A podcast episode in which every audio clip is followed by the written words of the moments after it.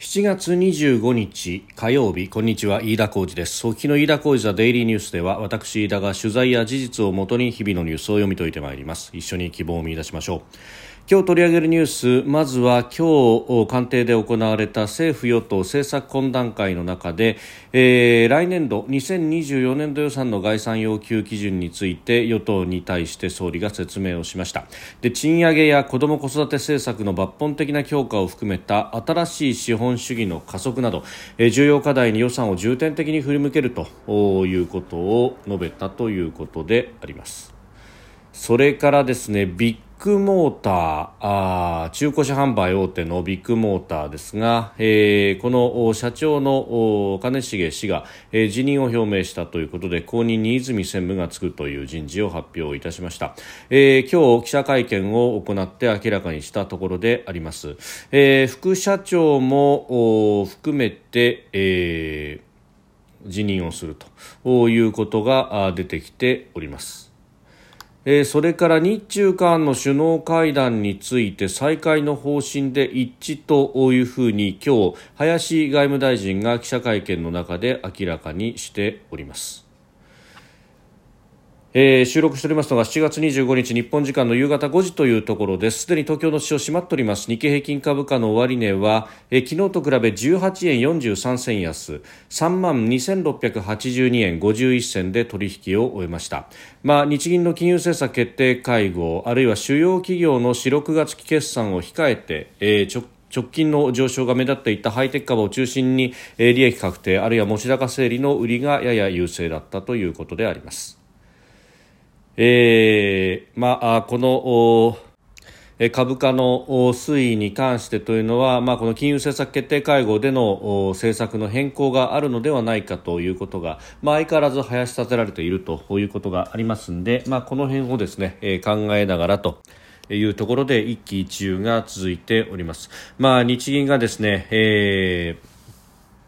消費者物価指数の見通しを大幅に情報修正するんじゃないかというようなですね、えー、関係者をソースとするような情報も報道もあって、まあ、そうすると見込みでですね、えー、イールドカーブコントロール、まあ、金融緩和を修正するのではないかというようなあ読みからですね、えー、少し円高に触れるというようなこともあったりとか非常に不安定で神経質な取引になっているようであります、まあ、ただいずれにせよですね、まあ、かなり憶測の部分での報道というものが乱れ飛んでいるということで、えー、あります。えさて、そんな中、経済政策、来年度の予算について、え今日午前中に総理官邸で開かれた政府与党政策懇談会の中で、え岸田総理は2024年度予算の概算要求基準について、え賃上げや子ども子育て政策の抜本的評価を含めた新しい資本主義の加速など、え重要課題に予算を重点的に振り向けるというふうに述べたということであります。でまあ、相変わらず新しい資本主義っていうのが一体どういうものなんだろうねというところがぼやけているわけでありますが、えー、一応の卵目としては子ども子育て政策それから賃上げ、まあ、さらには、えー、物価高対策というところで、まあ、物価高に関してはですね補助金をジャブジャブ出してというところではありましたが、まあ、これをですね、えー、段階的に縮小すると、まあ、特にガソリン価格においては、えーまあ国際的な取引価格も落ち着いてきているということもあるので、まあ、これを落ち着かせるんだというところでありますが、まああのこのね、えーガソリン高対策が最初に言われた頃にもですね、えー、税制どうするんだと、まあ、あいわゆる暫定税率というものがまだ残ってしまっている部分があると。そこの部分を、えー、トリガー条項等々含めてどうするんだということがですね結局なおざりになったままになってしまっていると、まあ、この辺をですね、まあ、せっかくやるんであれば来年度予算あるいは税制改正の対抗を示すという段においてですね、えー、考えなければいけないということ、まあ、かつてはその道路特定財源という形で、えー、ガソリン税を特出しにして取るということの、まあ、ある一定の整合性はあったということですがこれはすでに一般財源化されているということでもありますし、えー、そして、まああガソリンのですね、えー、消費というものも、まあ、かなり節約できるようになってきた上に今後 EV 等々ということになるとじゃあ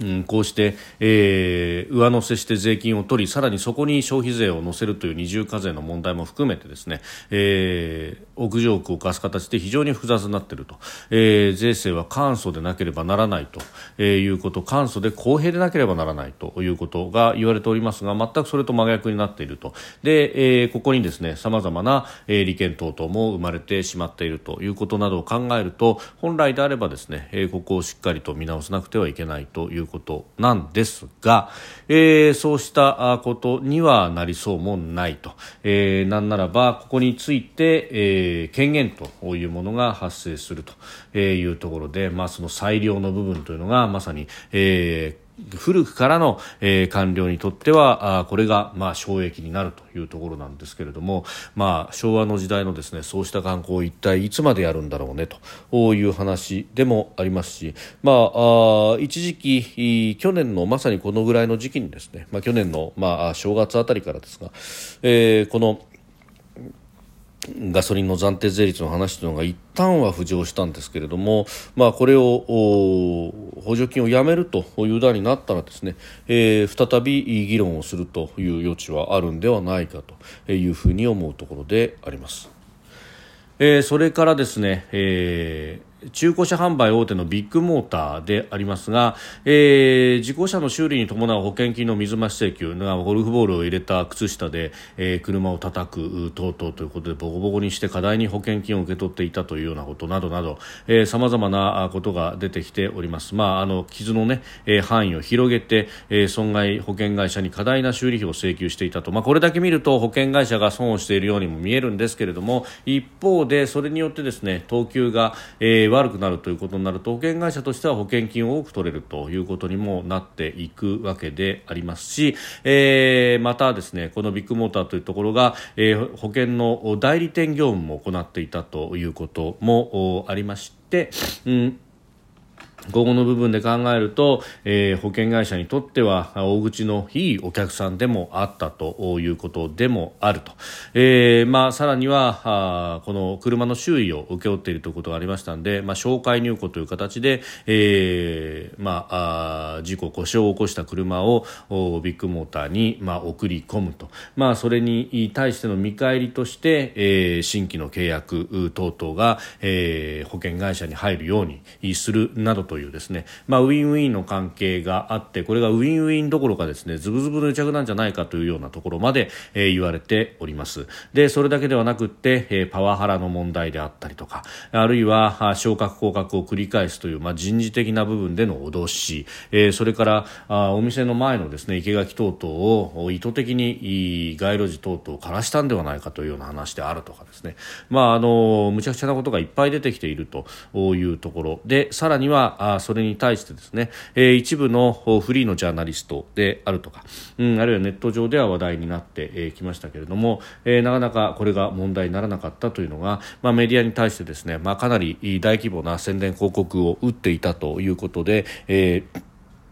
行動させないようにしたのではないかというようなこともですね、まあ、言われて、えー、おりました、まあ、あ行政指導がいくつか入ったということもありですね、えー、これが、まあ、特に国土交通省が、えー、調査をするということを明日ですね、えー、行うというようなことも発表されておりますけれども、まあ、あ内部の特別調査委員会の報告書が6月26日に出てきてそして、まあ、これが広い内容だったということもあって一斉に報道されるようになったと。で、えー、これを重く見た国土交通省も呼び出して調査をするということになったと、えー、いうことなどなどが出てきて、えー、報道が出てきたわけであります。で、えー、今日ですね11時から記者会見が行われまして、えー、金重社長と息子の副社長が、えー、退陣をすると、えー、そして、えー、専務の泉氏があ社長となると。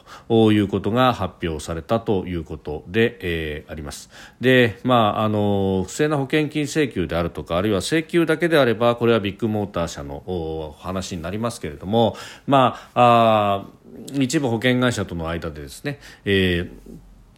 うんその入庫に関する話であるとか水増し等々というところなどなどが出ると、まあ、これは今度は、えーまあ、そして、まあ、一部保険会社、まあ、これは損保ジャパンですけれども、えー、30人以上の出向者をビッグモーターに送り込んでいてそれらの人たちがこうした内部の不正というものに気づきながらそれを黙認していたかあるいは、えーまあ、そのズブズブウィンウィンの関係の中で、えー、そうしたことは、えー、黙認するという形になっていたということになるとですねこれは今度は、えー、保険会社を監督する金融庁の股にもなってくるということでそうすると、まあ、かなり大きなあ経済事件に発展する可能性もあるということですけれども、まあ、この辺が、えー、どうなっていくのかというのも今後の焦点となりそうなところであります。まああの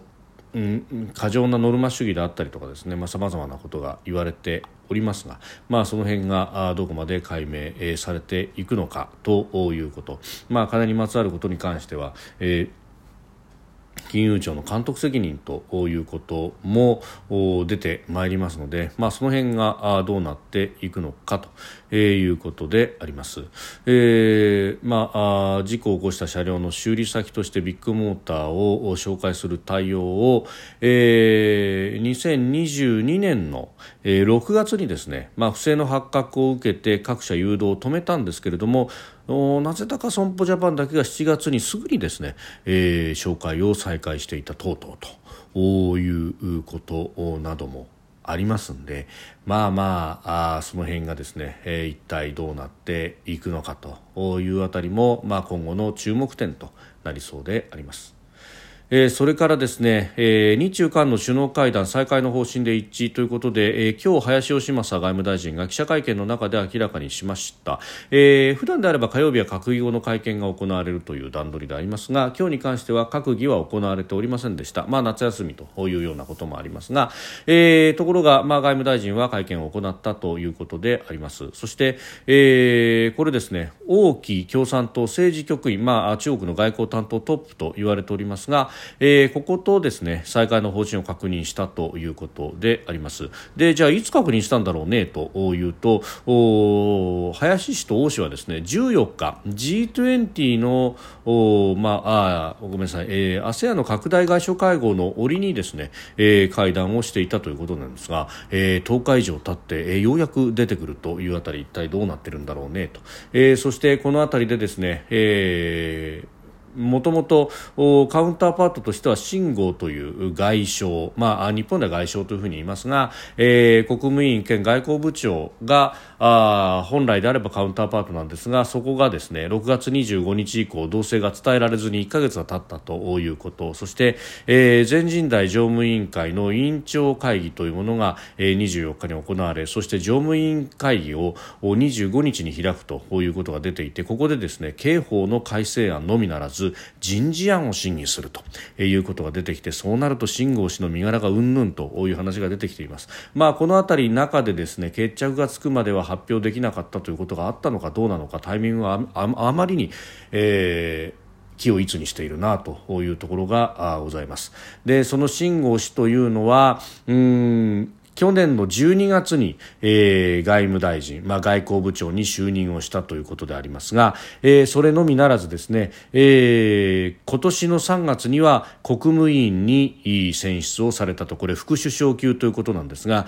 まあ、例えば前任の王毅氏は1期5年外交部長外務大臣を務めた後にようやく、えー、国務委員に昇格したんですけれどもこの方は非常に、えー、習近平国家主席の覚えがめでたかったというようなことも言われているんですがとなるとですねこのスピード出世は一体どういうことだったんだろうねというあたりも非常に、えー、憶測が憶測を呼んでいるところそしてそこに日中韓の、えー、首脳会談の再開方針で一致ということが出てきたというあたりはですね非常に興味がそそられるところであります。